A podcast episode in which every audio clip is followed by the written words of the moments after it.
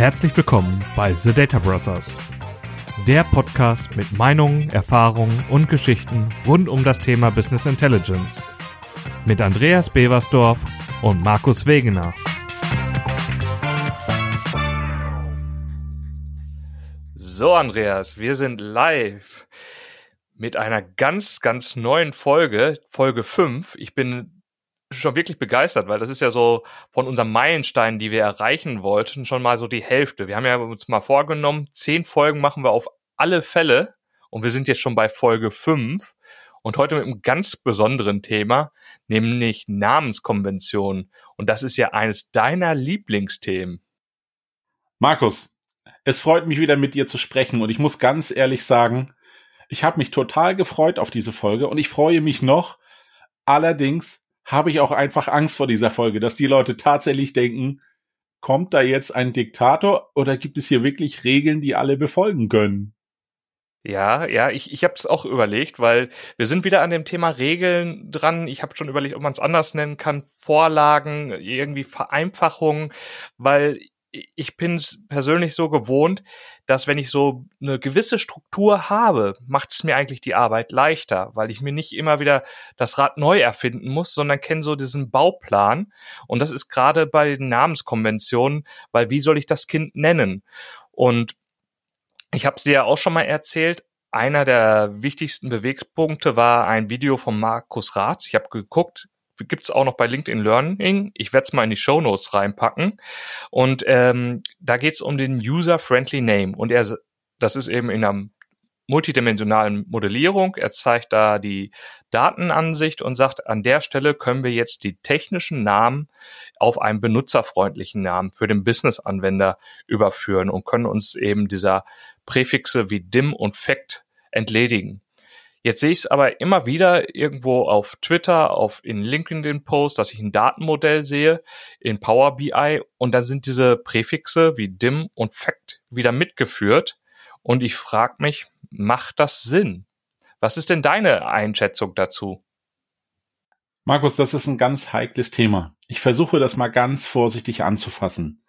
Um es auf dem Blickwinkel Power BI zu sehen, sage ich dir sogar, ja, da macht es Sinn weil. Und zwar, für mich ist Power BI ein tolles Self-Service-Tool. Es hat nur eine Stärke und gleichzeitig auch Schwäche. Es lässt viele Dinge weg und nimmt die einfach gegeben hin und es fängt schon mit Strukturen an. Versuch doch mal, dir zu überlegen, wie deine Konventionen heißen, sei es du benutzt wieder Strukturen oder Dimensionen, also deine, deine Strukturdaten bevor du zu den Bewegungsdaten kommst. Und wenn du dort das Dim einfach weglässt, was wir ja eine Dimension nennen, die ja auch Attribute beinhaltet und ähnliches, wenn du das weglässt, wie willst du dann im Nachgang wissen, was du dir eigentlich gerade anschaust? Weil dieses Dim kannst du nicht durch andere machen das durch Sprachattribute oder eben diesen User-Friendly Name wieder weg. Das ist in Power BI einfach nicht mehr gegeben.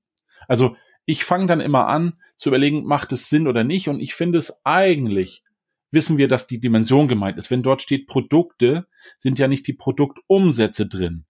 Und dann kommen wir zum zweiten. Ich habe es jetzt bewusst Produkte genannt, Markus. Jetzt habe ich eine Dimension. Und meine allererste Frage war früher immer, und ich bin jetzt schon etwas, ich habe graue Haare, sagt meine Friseurin immer, wir können die färben. Aber bei Dimensionen ist es so, ist die Einzahl oder die Mehrzahl. Wie nennst du sie? Nennst du es Produkt oder Produkt D. Darüber könnte man allein schon ein Buch schreiben. Ich habe das immer ganz toll beschrieben, Markus.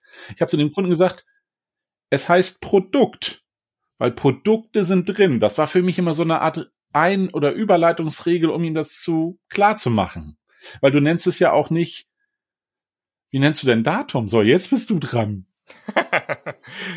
ähm, ja, interessanter Fall. Also tatsächlich bin ich anderer Meinung. Ich bin wirklich der bei dem User-Friendly Name und äh, lass die Dim und Facts weg und bin auch der Meinung, also in einem multidimensionalen Punkt hatten wir es ja so, dass da, wo die Measures drin sind, diese Faktentabelle wurde dann irgendwann zur Measure Group also als Gruppe der Measures, diese ähm, Tabelle und die anderen Dimensionstabellen waren dann eben die Dimensionen. Und auch innerhalb von Power BI, wenn ich es wirklich sauber ausführe und mache nur explizite Measures in eine Tabelle rein, in einer Faktentabelle, dann wird sie mit einem äh, Taschenrechner-Symbol versehen und wird ganz am Anfang nach oben geschoben, genauso wie früher eben in Excel Pivot oben die Measure-Tabelle, ich sag sogar früher ist ja heute auch noch so, wenn du mit äh, Excel auf ein Power BI Modell drauf zugreifst, angezeigt und diese Trennung ähm, gibt's für mich dann her.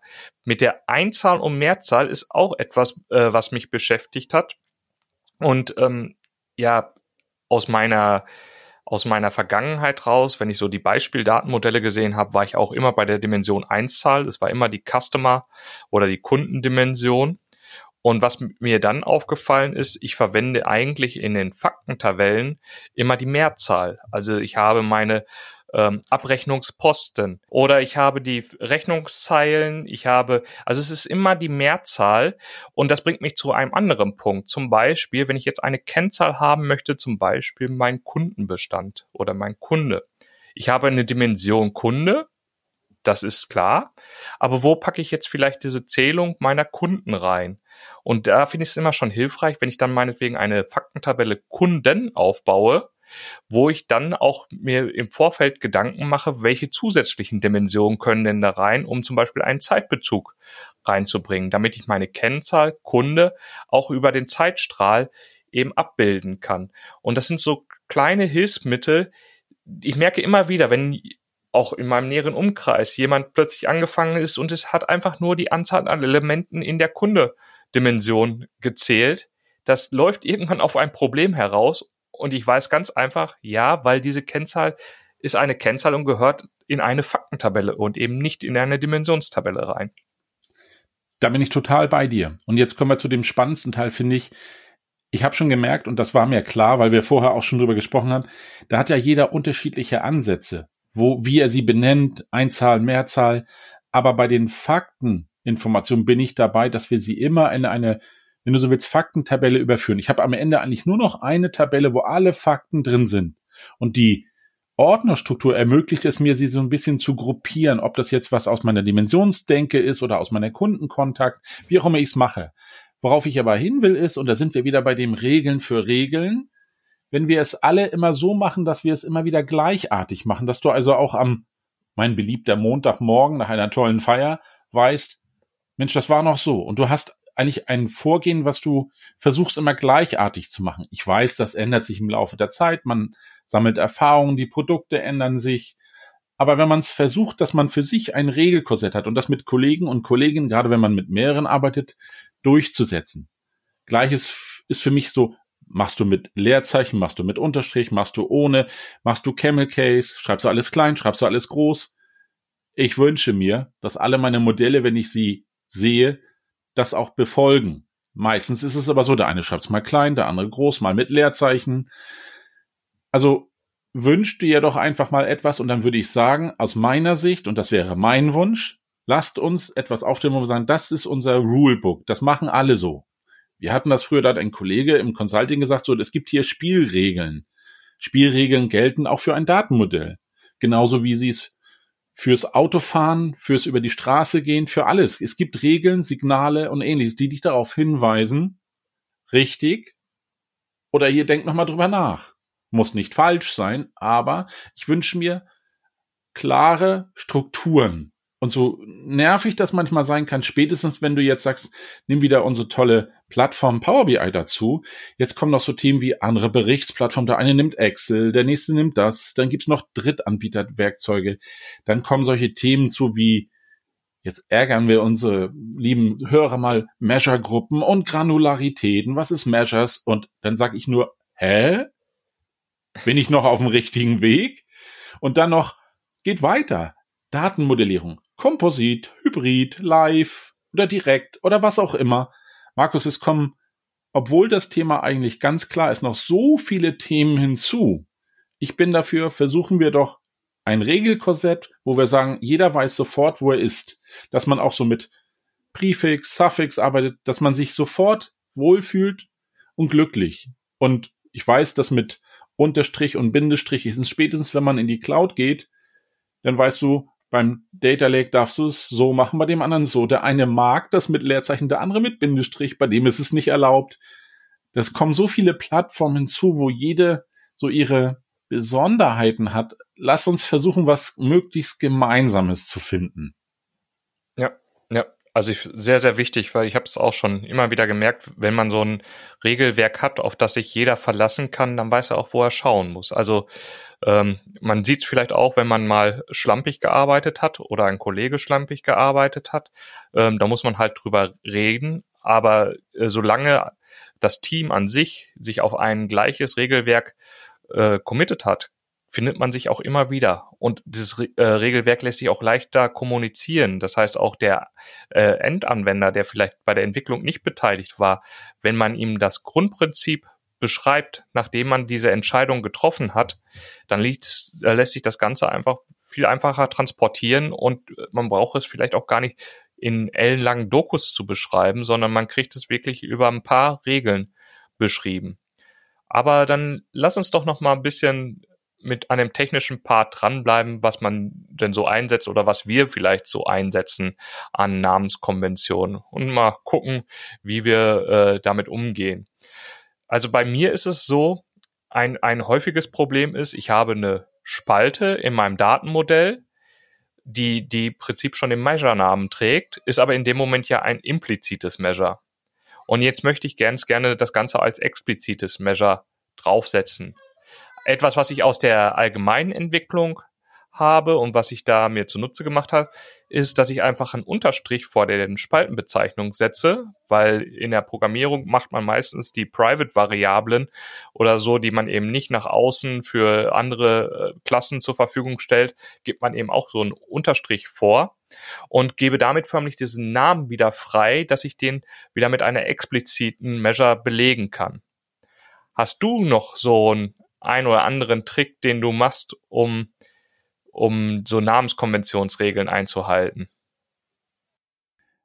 Ja, ich muss gestehen, gerade dieser Trick, der macht es total spannend, weil ich habe einen Kollegen, der ist aus der mathematischen Welt und der benutzt diese Unterstriche, die du so gerne benutzt für das Thema implizit, explizit, benutzt der eigentlich eher für so Zwischenvariablen oder für irgendwie Tests. Das heißt, seine ganzen Variablen, die er eigentlich danach wieder löscht, und wenn du sie alle löschen würdest, wäre toll, aber im Prinzip sind die im Modell. Das heißt, der macht es grundsätzlich so, dass dann der Unterstrich für ihn bedeutet, das kann später weg. Ist ja nur ein Test. Also, das ist immer super schwierig, aber ich weiß zumindest sofort, wer das war. Und das finde ich auch persönlich total gut, dass es da eine klare Logik gibt. Ich versuche das aber gerade wo du sagst implizit, explizit, ich gehe davon aus, dass unsere Zuhörer wissen, was damit gemeint ist. Ja, sonst erklär das doch mal. Nein, auf keinen Fall. Das überlasse ich dir. ich kenne das noch aus einem anderen Produkt heraus, aus meiner Vergangenheit, die wir ja beide gemeinsam haben. Und da war sowas wie implizit, explizit auch immer total spannend. Gerade auch was ähm, Zuordnung zu Spalten von anderen Tabellen, also sprich am Ende das Verknüpfen des Modells, war da ja auch immer ein Thema. Und ich finde es total spannend. Ich, ich habe immer versucht, es zu vermeiden, mit diesen Unterstrichen zu arbeiten, weil ich das einfach für denjenigen, der es danach weiterführen darf, schwieriger fand. Und wir haben das dann eher so gemacht und jetzt wird es, jetzt wird es kompliziert. Vielleicht hast du da eine bessere Lösung. Auch da ist es eine schwierige. Ich habe halt der Measure meist noch etwas dazugegeben, sei es ein Prefix oder Suffix, damit ich weiß, ich habe jetzt hier eine explizite Summe gebildet und habe ihr noch gesagt, was wir gemacht haben. Ich habe einen Kunden, der hat dann immer sowas wie Sum oder Count noch dazugegeben und hat dann in der Sprachvariante, also dem Display Name, wieder eigentlich die benutzt, die er benutzen kann. Also dann hieß sie wieder so wie die implizite Measure. Auch verrückt. Ja, also ja, und genau. jetzt haben wir alle abgehängt, nehme ich an.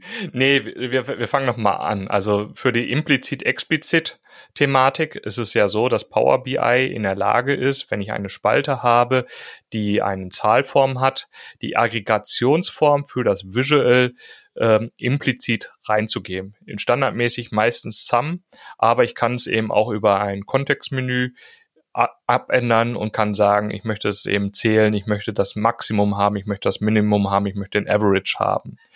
Wenn ich das aber in einem DAX-Ausdruck, in einem DAX-Measure definiere, muss ich innerhalb des DAX-Ausdrucks explizit die Aggregationsform vorgeben und damit äh, habe ich eben ein explizites Measure gebildet, was einfach nur immer die Summe ausgibt oder eben die Anzahl oder den Average. Und genau das, was du beschreibst, ist ja auch das andere, was man häufiger sieht und wo so irgendwie dieser Umbruch kommt. Dieses Sum hat sich so als Standard eingebürgert. Man gibt es meistens gar nicht mehr so mit vor. Also man kennt häufig, dass man sieht ein Measure, das heißt Umsatz. Man sagt nicht Sum Umsatz oder Sum of Umsatz. Ähm, der, der andere Part ist dann aber häufig hat man, sobald man anfängt zu zählen, macht man sowas wie Anzahl oder Count davor. Da macht man es dann doch schon irgendwo, weil man plötzlich sich aus diesem Sum-Bereich irgendwie rausbewegt. Ähm, ja, ja, ist, ist speziell.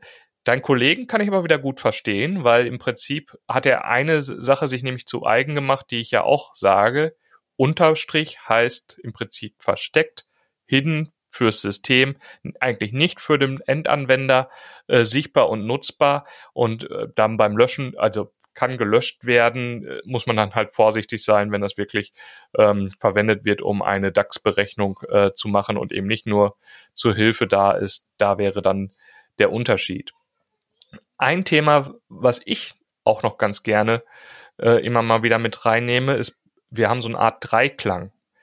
Häufig sitzt man da und wir, wir entwickeln äh, Templates. Das heißt, wir wissen häufig auch nicht die Anforderung, wie der Kunde seinen Bericht darstellen will.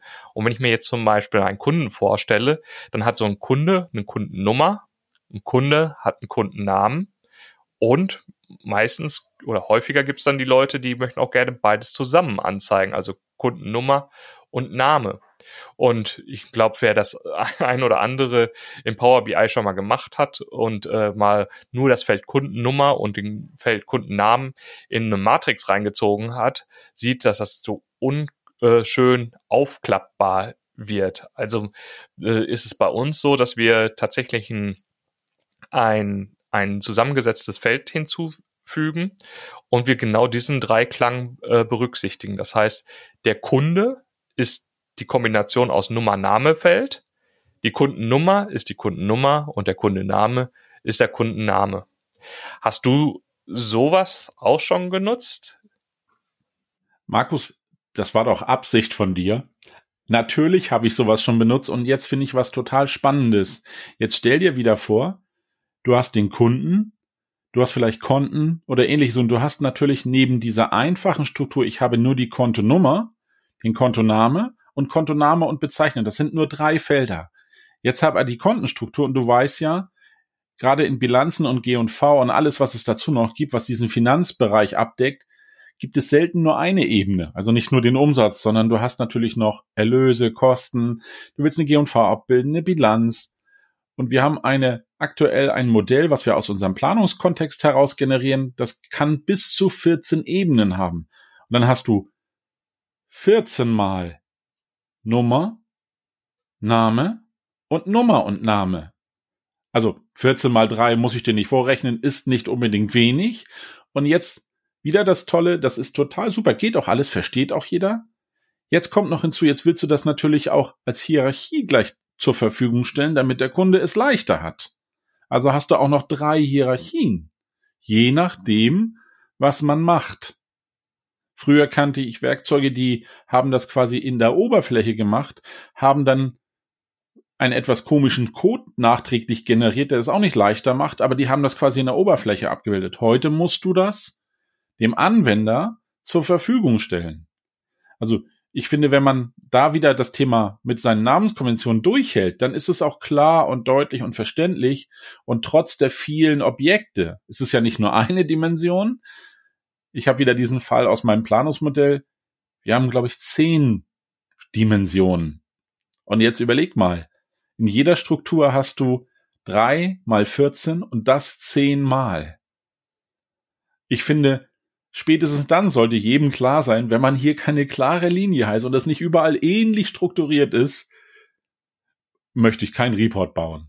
Also kann man da doch schon, also für mich ganz klar sagen, lass uns sowas nicht nur abhaken, sondern das sollte jeder so machen. Und ich glaube, alle, die da in dem Feld unterwegs sind, tun das. Und dieser Dreiklang, der ist auch notwendig. Ich finde den auch wirklich gut, weil ich möchte ja in meinem Modell aufklappen und ich will sehen, welche Erlöskonten auf dieser Umsatzerlösposition sind. Ist toll.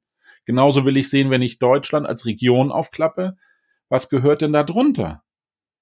Welche Kunden sind denn da? Oder sind das sogar die Stores? Also jetzt kommt ja was für mich total Spannendes. Jetzt hast du die Struktur Land oder Region, die kann ja nicht nur beim Kunden sein, sondern vielleicht auch beim Lieferanten. Auch da, äh, wie machst du denn sowas? Also heißt dann die Dimensions, das Dimensionsattribut in jeder Dimension anders oder heißt das überall Land oder Country bei dir? Wie machst du sowas? Tatsächlich ist es so, dass es da äh, dann durchaus gleich heißt. Ich habe ich es mir abgewöhnt, es äh, wirklich lang zu strecken. Um nochmal auf das andere äh, zu sprechen kommen zu kurz. Ich bin ja immer an dem Punkt, wo man sage, Regeln bewusst wählen, dann kann man sie auch bewusst brechen. Bedeutet, wenn ich jetzt diesen Dreiklang nicht durchführen möchte, sollte ich mir aber wenigstens im Klaren sein, wenn ich nur den Code verwende oder nur die Nummer verwende, dann sollte ich auch diesen Namenskonvention für Kundennummer verwenden und Kundenname und Kunde erstmal weglassen und äh, frei belegt, damit, falls ich das nachträglich nachbessern möchte, eben diese Felder noch frei habe. Und ich weiß ja dann im Prinzip, in welche Richtung das geht. Bei den, bei uns im Datenmodell, weil du es angesprochen hast, ähm, mit dem Kundendimension, äh, Kontodimension haben wir es genauso. Wir haben bis zu zehn Ebenen äh, reingezogen als Max und haben das auch vorbereitet, weil es ist einmal Arbeit, aber dann als Template kann es eben mehrere Benutzer nutzen.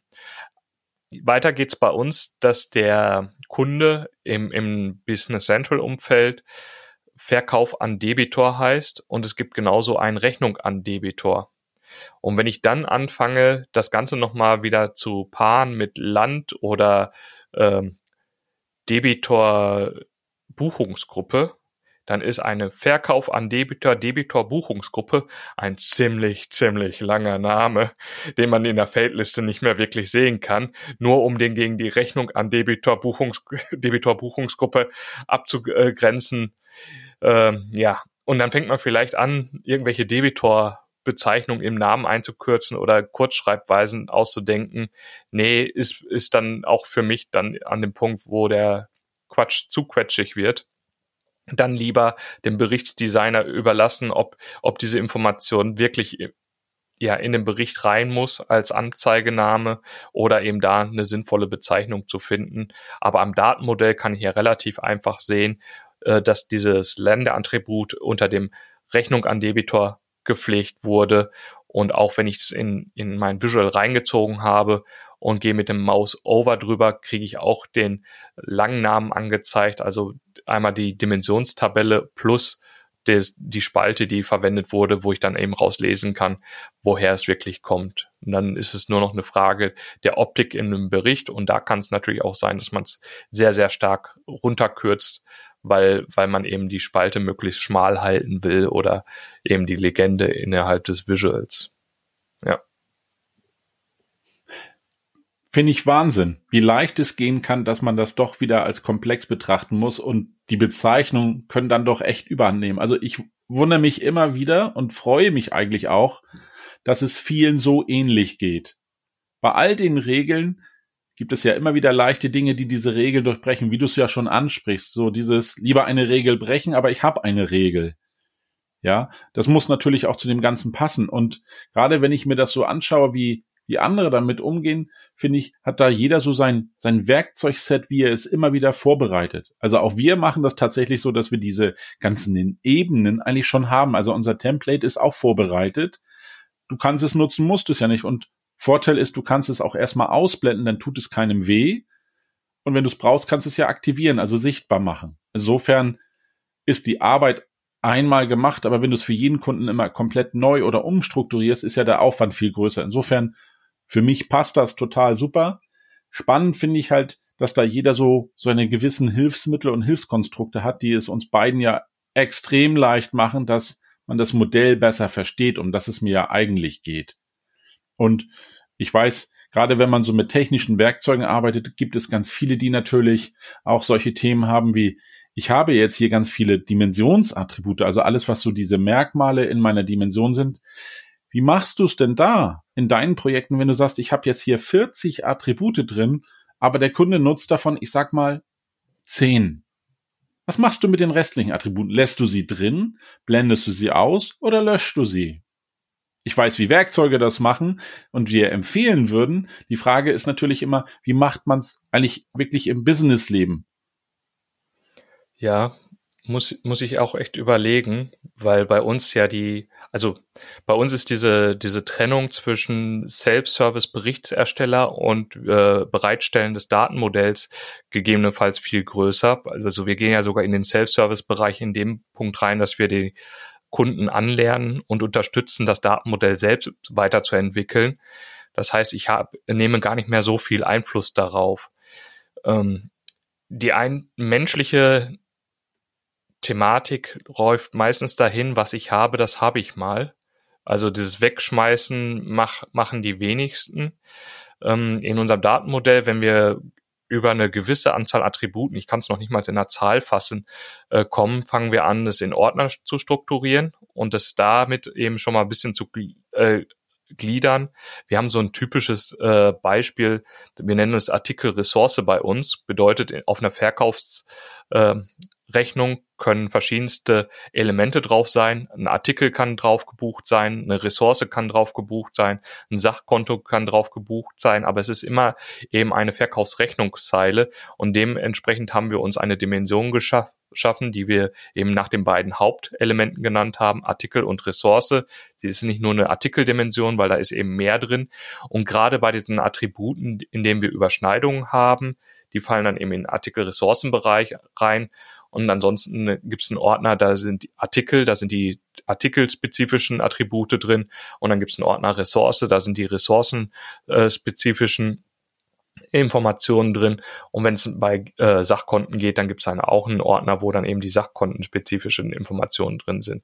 Aber das, das Ausblenden wird eigentlich sehr, sehr wenig gemacht, also zumindest auch in, innerhalb vom Power BI, weil wenn du den nächsten Schritt gehst und sagst, ich habe mein jetzt sage ich es als Golden Dataset, also ein zentrales Dataset, mit dem ich von außen nur noch drauf zugreife und einen Power BI Bericht öffne, der Berichtsdesigner hat keine Möglichkeit, für sich dann nochmal die ausgeblendeten Informationen anzuzeigen.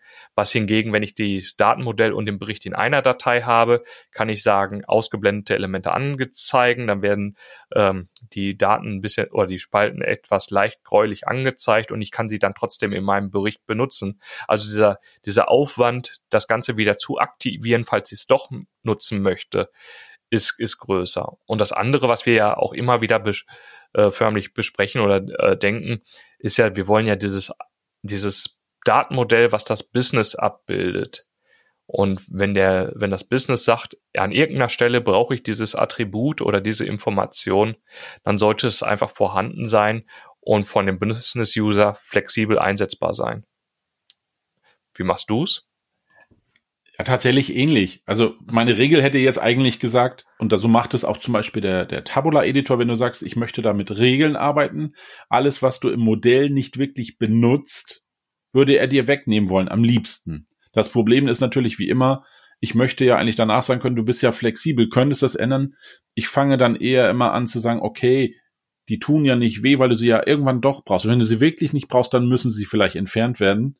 Aber wenn du sie wirklich benötigst, fangen wir dann auch an, so wie es andere machen, wahrscheinlich eher das so gewissermaßen zu strukturieren, so in, wenn du so willst, heiße Attribute, kalte oder ein bisschen strukturieren nach Themen, so dass du sie in der großen Flut der Attribute wiederfindest. Ja, aber so, dass du sagst, ich habe hier so meine wichtigen Attribute, die sind in meiner Kernstruktur und alles, was so selten genutzte oder wirklich ganz, ganz selten benutzte, die landen dann quasi eher in einem Ordner, wo ich sagen würde, ist wohl doch nicht so oft genutzt. Aber auf alle Fälle ist es schwierig, das immer gleich zu löschen. Also ich weiß, das sollte man tun, weil das Modell natürlich auch dadurch nicht kleiner wird, wenn man das alles mitnimmt. Aber wenn man sich an so die Grundregeln hält und das versucht so ein bisschen wegzuparken, dann schafft man das auf alle Fälle. Die Frage ist natürlich immer, ob man sich überlegen sollte, und ich weiß nicht, wie das so in anderen Projekten ist, aber so gerade das Thema Glossar hört man immer wieder. Ich erlebe aber bei eins von 20 Kunden, dass es mal wirklich einer drüber nachdenkt und anfängt und von diesen von diesen eins von 20 ist vielleicht jeder zweite da überhaupt gewillt, das zu tun, weil das ein Riesenaufwand ist, das vorzuhalten. Insofern bin ich wieder bei meinem Lieblingsthema.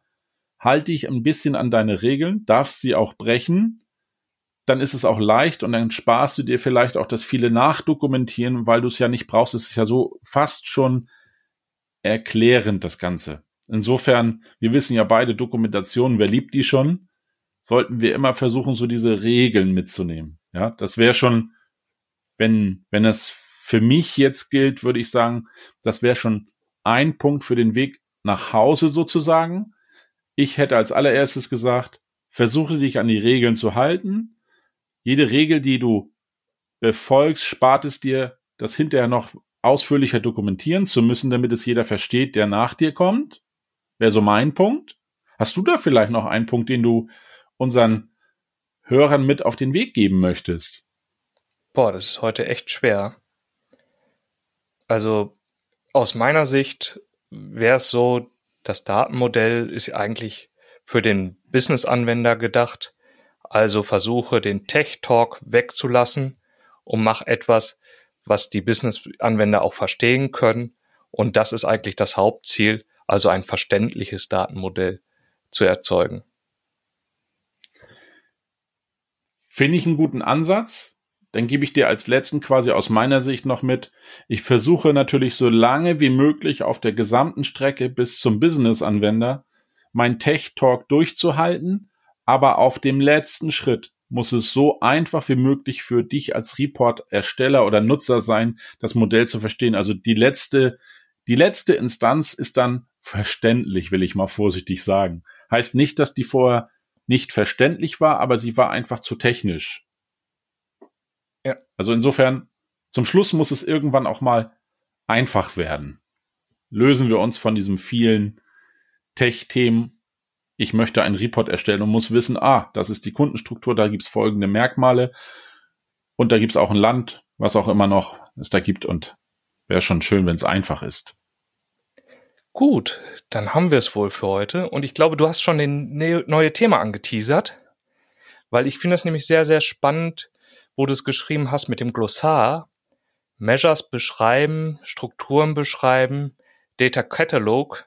Ich glaube, da werden wir uns das nächste Mal mal mit beschäftigen, wie man denn wohl am besten diese Informationen weitergibt.